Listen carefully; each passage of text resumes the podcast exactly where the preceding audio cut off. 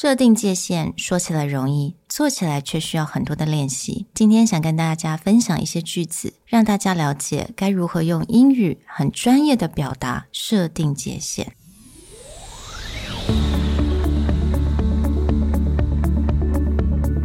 Hello，欢迎来到 Executive Plus 主管与沟通力的 Podcast。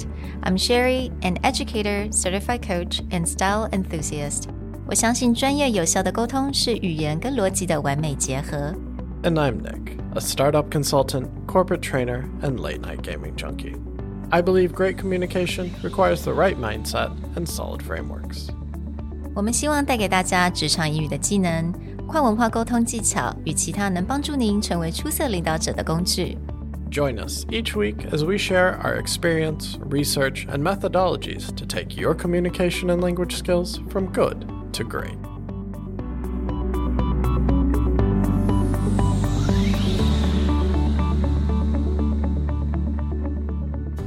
Hey, everybody, welcome back to the Executive Plus podcast. A topic that shows up in the news quite often is the idea of setting boundaries, especially when Taiwan pushed through its Me Too movement recently. So, how do you actually explain to someone hmm. what your boundaries are or if they are crossing them? 说到 boundary，也就是设定界限，我觉得其实在，我觉得在全世界，透过了非常多不同的 movement，大家越来越重视这个话题。那这个话题已经延伸从情感，一直到工作，甚至到人生，甚至到家庭。那我觉得这一次呢，我就是很突然间在 scroll 我的 IG 的时候，就看到一个 coach，他叫做 The Brain Coach，那他就讲到有非常多不同的一些 boundaries。So there are the emotional boundaries, relationship, physical, communication, mental, and time。那我觉得他这样子区分也蛮清楚的，能够让大家了解说，其实 boundaries 有非常多不同种，而且是可以用在很多不同的人生阶段，或者是很不同的面向。So let's talk a little bit about the emotional boundaries and what we can say to set that boundary. So, if you're in a situation where you're just feeling overwhelmed, you're feeling stressed out, and someone's pushing you for a conversation, sometimes you don't notice. But a lot of times, if you are feeling overwhelmed and you know that you're not in the right place to make a decision, you're not in the right place to have a calm conversation, then saying something to set your emotional boundary is really important. Mm. Something as simple as, I don't have the emotional capacity to discuss this right now. Let's schedule a time tomorrow. 我觉得这个非常的重要，尤其是对很多所谓的 people pleaser。Right，如果你是 people pleaser，你不喜欢让人家生气，你希望人家都很喜欢你的话，这个时候你可能已经很需要去充电，但是人家来找你，他有很多的问题，他还是一样的想法，所有的问题就 dump 在你的身上。Sometimes you you you take it because you don't want people to hate you or you you you want people to like you, which is understandable because I'm the same way. 那我觉得这个 emotional boundary 就变得非常的重要。You have to tell people that right now is really not the time. Like I need to recharge. I don't have the capacity. I don't have the emotional bandwidth. 但是也可以让人家知道我们什么时候可以再坐下来好好的聊这件事情。 And that second piece about when is really important mm. because there are people who are just like, I don't have the time to deal with this, and they walk off. Yeah. Then that doesn't feel good for either side, whether they need space or not. Now, the first side is left in a, are we going to talk about it? Mm. And sometimes, if it is an emotionally charged situation, they'll go push mm. because they're like, no, I know you. You're not going to talk about this Yeah. ever again. So, actually setting that second piece is what separates this in a professional environment from someone being passive aggressive versus someone being honest mm. at that time. So, if you just say something like, Can we talk about this tomorrow? Can we talk about this? And give them a time. If you give them the time and they push, they're being the jerk. But if you just walk away and don't want to have that conversation, then you may be the person who's causing further issues. You certainly don't want to sound like you're dismissing their needs, but it's really okay to make sure that your needs are met at the very moment.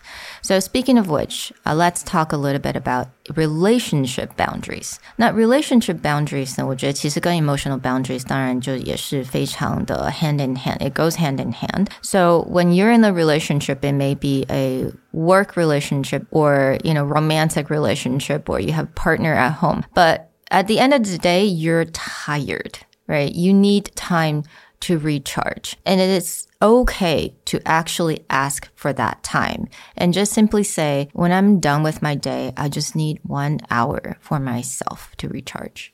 With relationship boundaries, similar to what Sherry was talking about with the people pleasers. Mm. It especially becomes hard when it's family or yeah. a spouse, etc. So people feel like, no, I'm supposed to be happy to spend time with these people or happy to mm. answer their needs. But in reality, most of us need downtime, especially like parents. I just recently came back from a trip where I got to see my family. Mm. And you can definitely see that where my mom's side of the family is very close. They see each other very often, but my mom, like me, is an introvert. So sometimes she just needs like a hidey hole, like mm. a cave. But when you're only like five or 10 minutes away from your family and they're like, Hey, let me stop by. Hey, let me have something to mm-hmm. say, you lose that. So with these relationship boundaries, understanding that it's okay Mm. that you need your time and just explain to them. I would say tacking on one more thing to this, similar to our last one, is just give them a time. Be like, you know, I really need downtime today. Can we do something next weekend? Mm. Right. Or it's like, I need time to catch up with something. So when you talk about that, you don't have to feel guilty, but also if you're talking to them directly, you can just give them, you know, a little bit of time yeah. space. when you're living with someone or share space with someone，或者他可能是同事之间的感情啊，或者是不管刚刚是 spouse、同事之间、朋友、roommates 也好，我觉得这个这件事情常常会有点像是一个导火线。It drives people crazy. I mean, okay, I was speaking from experience because Nick and I share a space, right? And he needs his time to read his newsletter in the morning. It's so important. And if I look at him for over two seconds, he'll be like, Can I finish doing this now? So now I know I cannot go to him with questions in early morning. I need to let him sit there and read his newsletter first. Exactly. Which builds into the next piece, which is physical boundaries. Some people, including myself, really like their own space. Mm. If you look at my desk, I have everything laid out. It's all in straight lines. Everything has its own pile, its own organizational scheme. And that is my area. Mm-hmm. That is the representation of not only my physical, but my mental area. Other people have less structured organization on their desk. And so when their things start to encroach on my side, or physical presence tends to encroach on your side. It's okay to outline your boundaries. 没错，其实今天才发生这件事情。Nick came into the studio after three weeks, a month being gone. He was so heartbroken. By the way, I arranged a microphone, but I thought it was completely fine. But that's his physical things too. You know, that's his that's his tools. Like that's his stuff, his assets. And I touched it and I didn't put it back exactly the way he wanted. And he was kind of upset with me this morning. so it's okay to define your physical boundaries.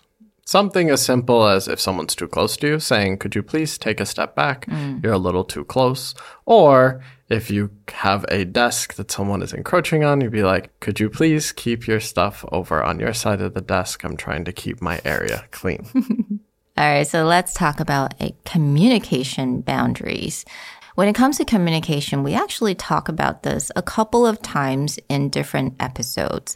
那说到沟通的 boundary，其实呢，我觉得一个非常很重要的现象就是，如果对方今天对你讲话的 tone，或者是他对你讲话用的字，其实真的很不好听，或是他情绪太高涨的时候，you can definitely say, "Please don't speak to me in that tone," or Please don't say that I'm overreacting. It doesn't help and doesn't make me feel better. In past episodes, we've talked about the idea of labeling that very often someone will label emotions, but sometimes people label emotions in ways that are not helpful. If you're just saying it's like, you sound really anxious about this, or this is really a key issue for you, that's a kind of labeling that has someone explain a bit more. But when someone labels in a way, be like, you're overreacting, mm-hmm. you're taking it too far, you're thinking too much, that usually makes it feel as though they're not listening to you. And so this type of labeling is really problematic. Mm-hmm. So in this case, you actually need to explain your communication boundaries. When you use this term, when you say this thing, here is my feeling to that. Or don't go there. Otherwise, this is not going to be a productive conversation. Exactly. Now, when it comes to mental boundaries, I think a lot has to do with respect or disrespect and disagreement. Mental boundaries are something that really pops up when it comes to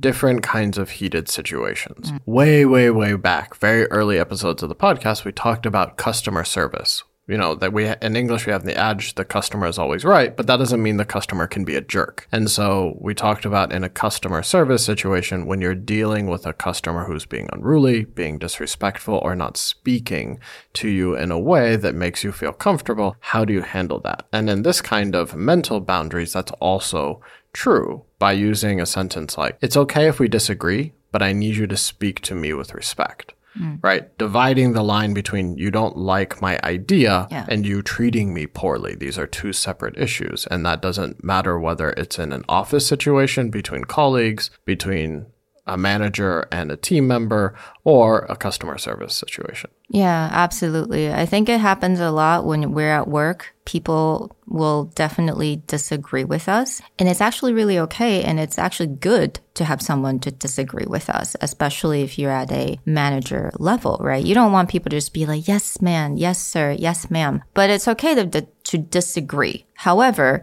your tone and people still needed to talk to you with respect. And if they cross that line, it is definitely okay to point out. When it comes to spirited debate, this is always good. As an example, a couple of weeks ago, I was at a beauty conference and there was a competitor mm. who was, had just a different angle or a different take on what it meant to do the type of solution that our company provides. And you could see that for some people in the group, because there was a group of us talking, they may have seen that as like, oh, okay, this might become antagonistic or this might become a problem. But we just ended up having a really interesting conversation where, like, she had a very specific mass general audience angle, and we had a very specific, like, heritage luxury brand top bottom angle. And rather than just treating it as we are competitors and we need to have a debate and tell the other person you're wrong, it was actually about having a longer conversation. Mm. And it was done in a way where it's like, we don't have to agree with each other, but we can have an interesting debate about how does data work? How is the correct way to build an AI algorithm? And it becomes like a long conversation many hours into the night as opposed to a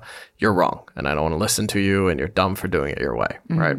Now, when it comes to our last boundary, which is time boundary，我觉得这个真的很重要，因为不同文化跟不同的人，他对时间的一个观念都不太一样。有些人 他可能会说：“哦，我只需要五分钟。”但他这五分钟可能真的就是一个小时，或者很多人可能说：“哦，just give me like five minutes，我我等一下马上就会来这个会议。”你可能就是真的等了两个小时时间。So time, I think it's incredibly important for us to set boundaries. So let's say you really don't have a lot of time to chat, but someone asks you to talk about some issue, then it's okay to point out that I'll call you, but I only have 15 minutes to chat. And when that 15 minutes is up, it's okay for you to end that conversation.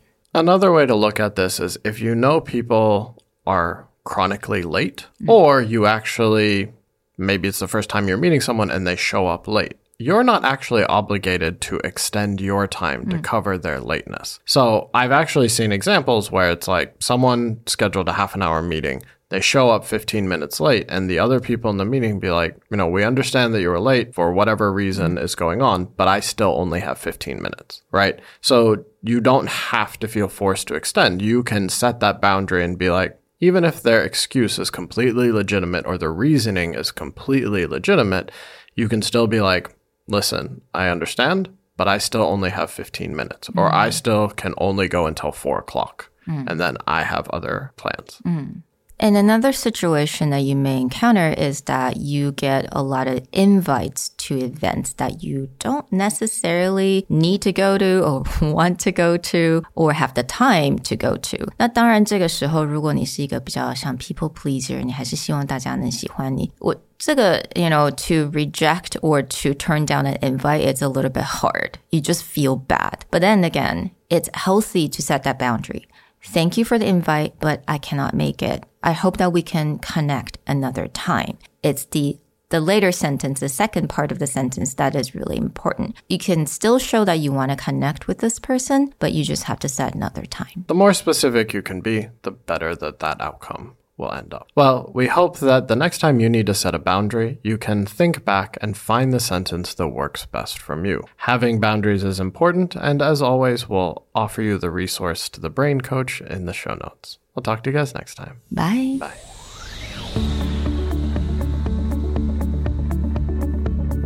The Executive Plus podcast is a Presentality Group production, produced and hosted by Sherry Fang and Nick Howard. You can search us on Facebook, 主管英文 Executive Plus. You can also find us on Instagram, Communication R&D, and email us at sherry at epstyleplus.com.